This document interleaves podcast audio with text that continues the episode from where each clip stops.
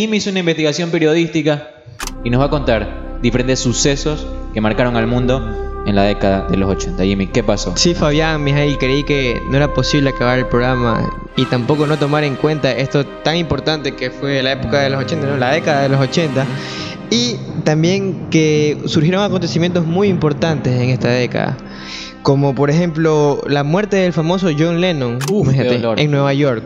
Imagínate para el mundo, para la música y para todos los seguidores de los Beatles, cómo fue esta trágica eh, pérdida de este gran Cortito, cantante. Estuve en el memorial de John Lennon que está en Central Park, en Nueva York. Lo- loco, una, una vibra densa, un ambiente denso, triste, nostálgico. Había un intérprete cantando canciones de Lennon. Le pedí una que irónicamente no era de Lennon y no se la sabía. Lo siento mucho. Uy, La no. Qué Quedé, mal trip. quedé recontraexpuesto. ¿Qué También otro acontecimiento muy importante, el nombre de Pac-Man que pasó a Pac-Man. ¿Quién no jugaba el juego de Pac-Man? Imagínate. Ah, se llamaba Puckman antes. Pac-Man se llamaba Ah, antes, imagínate, y ya quedó para la historia como Pac-Man, Pac-Man. me encanta. Este, Guaca, guaca, guaca. Para mí ese es el Pepa, el tradicional. Bueno, también pasó cuando el Papa Juan Pablo II estaba saludando a más, 10 mi- de, más de 10.000 seguidores y pues ocurrió el atentado contra él. más o menos así, doctor. Espérate, te digo algo. A los oyentes, arroba InsomnioEC, nuestra cuenta de Instagram. Si buscan Insomnio y buscan podcast en Spotify, pueden encontrar allí la vez que Lamborghini estuvo a 20 metros del Papa y pueden conocer un poco cómo es la ciudad del Vaticano. También, a través doctor. de esa historia. ¿Qué más pasó en la década? También el intento de asesinato a Ronald Reagan. Ah, bueno, Ronald Reagan, ¿ah? Claro.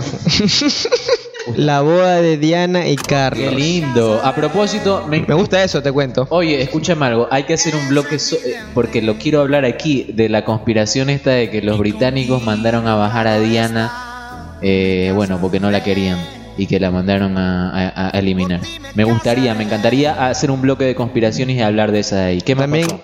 que Mm, identifican, la nueva plaga del SIDA. Ay, ay, La ay. nueva plaga. Sí, lo que pasa es que ahí pasó que se, eh, se dan cuenta que los jóvenes gays y las personas que se eh, metían drogas inyectables tenían las defensas mucho más bajas que las otras personas que habían contraído SIDA. Ah, ya, que claro, porque decía que antes en los 80 o parte de los 90, supuestamente quien tenía SIDA eran los homosexuales o los drogadictos.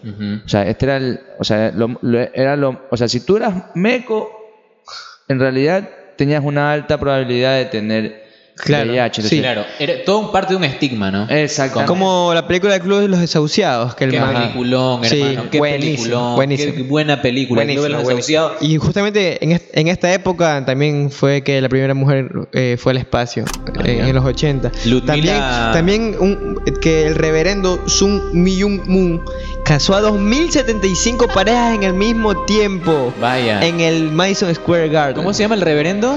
Sun Myung Moon. Sung Myung Moon.